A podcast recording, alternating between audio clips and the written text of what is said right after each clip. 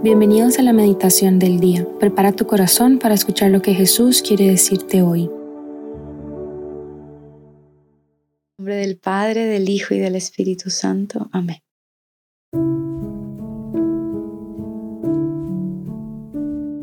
Ven Espíritu Santo, ven Espíritu Santo. En esta mañana, Espíritu Santo, te quiero pedir, nos des a todos la gracia de salir de este letargo, de esta tibieza, de esta parálisis en la que vivimos, anclados a las cosas de este mundo e ignorando las cosas del cielo.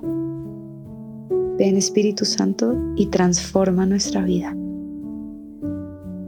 Hoy viernes 17 de noviembre vamos a contemplar en el Evangelio que está en Lucas 17 del 26 al 37. En aquel tiempo dijo Jesús a sus discípulos, como sucedió en los días de Noé, así será también en los días del Hijo del Hombre. Comían, bebían y se casaban, hasta el día en que Noé entró en el arca. Entonces llegó el diluvio y acabó con todos. Lo mismo sucedió en tiempos de Lot. Comían, compraban, vendían, sembraban, construían pero el día que Lot salió de Sodoma, llovió fuego y azufre del cielo y acabó con todos. Así sucederá el día que se manifieste el Hijo del Hombre. Aquel día, si uno está en la azotea y tiene sus cosas en la alacena, que no baje por ellas. Si uno está en el campo, que no vuelva. Acordaos de la mujer de Lot. El que pretenda guardarse su vida la perderá y el que la pierda la recobrará. Os digo esto, aquella noche estarán dos en una cama. A uno se lo llevarán y al otro lo dejarán. Estarán dos moliendo juntas. A una se la llevarán y a la otra la dejarán. Estarán dos en el campo. A uno se lo llevarán y al otro se lo dejarán. Ellos le preguntaron, ¿dónde, Señor? Él contestó, donde está el cadáver, se reunirán los buitres. Palabra del Señor, gloria a ti, Señor Jesús. Qué duro el Evangelio de hoy y qué importante escuchar estas palabras. De vez en cuando nos hace muy bien que Jesús nos hable de esa manera.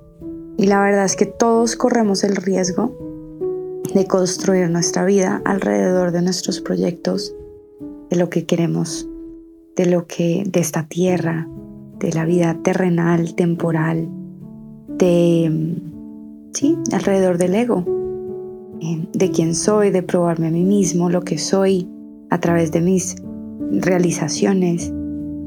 Y Jesús hoy nos dice con mucha claridad, quien intente guardar su vida la perderá, y quien la pierda la conservará.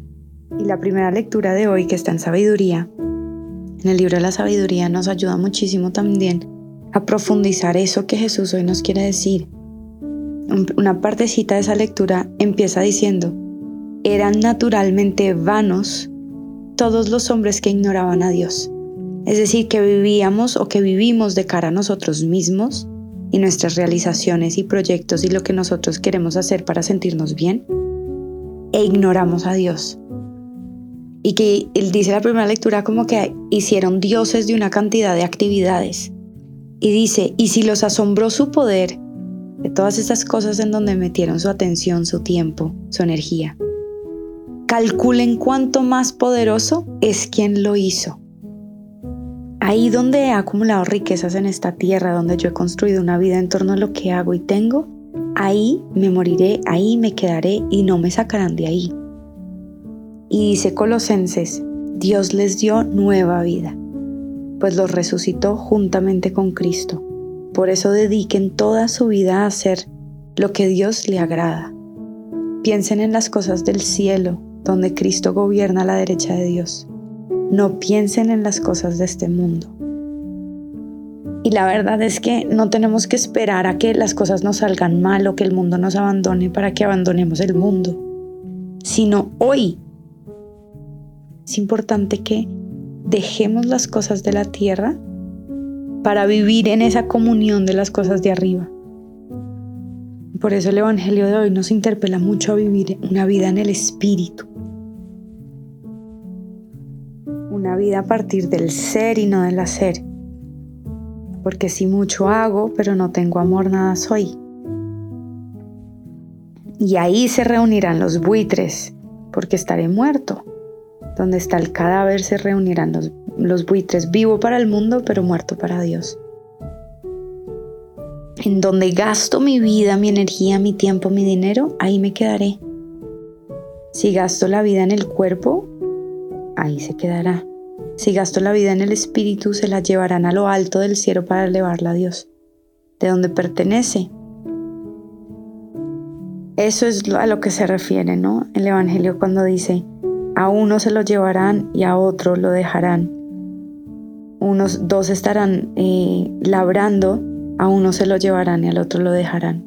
Se lo llevarán al alto del cielo y a otro lo dejarán ahí, en el terreno en donde trabajó siempre y donde quiso construir una vida, y ahí se quedará su cadáver. Y Jesús justo hace un listado de todas las acciones del cuerpo que podrían, si no nos damos cuenta, estar vaciadas de espíritu.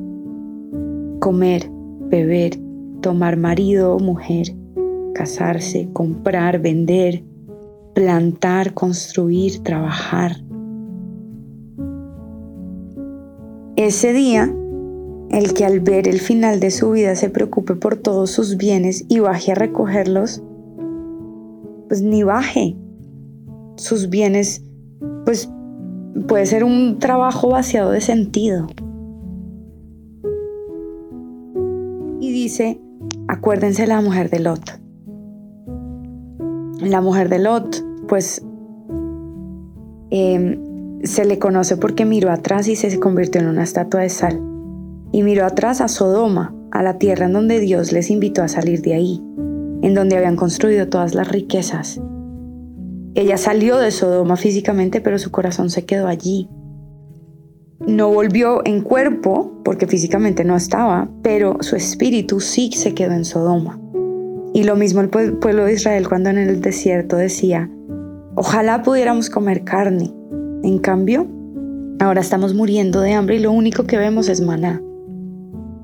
Así como el pueblo de Israel y la mujer de Lot querían volver a donde antes estaban, ambos querían apartarse del camino que Dios les presentaba y les tenía preparado para ellos, como añoraban el pasado, añoraban las riquezas, y obviamente no estamos hablando solo de la mirada, de mirar atrás, sino del corazón que se seguía en el caso de, de, la mujer de Lot, prendado en Sodoma y en esos placeres de los que ella vivía, en esas riquezas.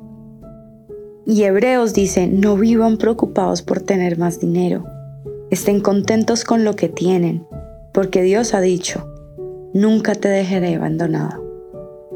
En el caso de Lot y su esposa, pues ellos nunca dejaron el ambiente como de pecado en el que vivían. Eso es probable que nos pase a nosotros, que Dios nos sacó de un ambiente y que hay veces nosotros añoremos volver a eso. Y nos apegamos mucho, nos aferramos mucho a las riquezas que hemos construido, a los proyectos que queremos para nuestra propia vida. Y ahí es donde el corazón se queda en el pasado, en lo de atrás, en el hombre viejo. Y la verdad es que no nos damos cuenta, pero sí trabajamos muy duro por conservar la vida, por quedarnos en esa zona de confort y que no nos saquen de ahí.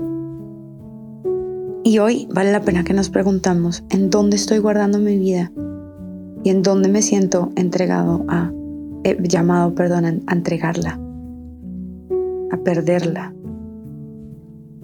Hoy Jesús nos exhorta mucho a recordar a la mujer de Lot en cuanto a ese apego y estar aferrada al mundo, en cuanto a esa dirección de su mirada, de su mente, de su corazón. Y nos interpela mucho y nos propone poner los ojos en lo que vale la pena, en los negocios del Padre. Jesús dice, no permitan que los placeres del mundo nublen la visión del trono de Dios, y mucho menos que esos placeres pasajeros los lleven en una dirección contraria a la voluntad de Dios para sus vidas. Y hoy, ¿qué me tiene prendado a las cosas de antes, de mi vida pasada o de las cosas de este mundo? que me hace guardar mi vida y no perderla. Comer, beber, tomar marido, trabajar, construir, cosechar. Todo eso, si lo hago para buscarme a mí mismo y satisfacer mis propios placeres y necesidades, de nada sirve. Si lo hago para compartir con los demás, para servir a los demás, pues ahí es donde obtendré mi vida.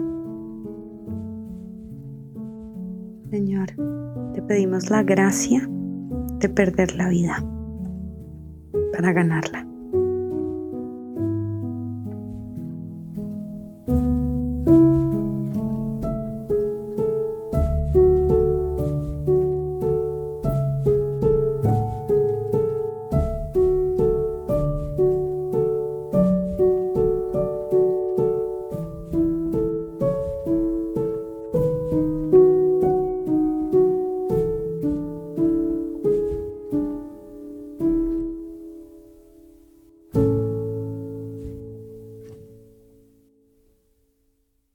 Gracias, Señor, por todos tus beneficios, a ti que vives y reinas por los siglos de los siglos. Amén. Cristo Rey nuestro, venga tu reino. María, Reina de los Apóstoles, enséñanos a orar. En el nombre del Padre, del Hijo y del Espíritu Santo. Amén.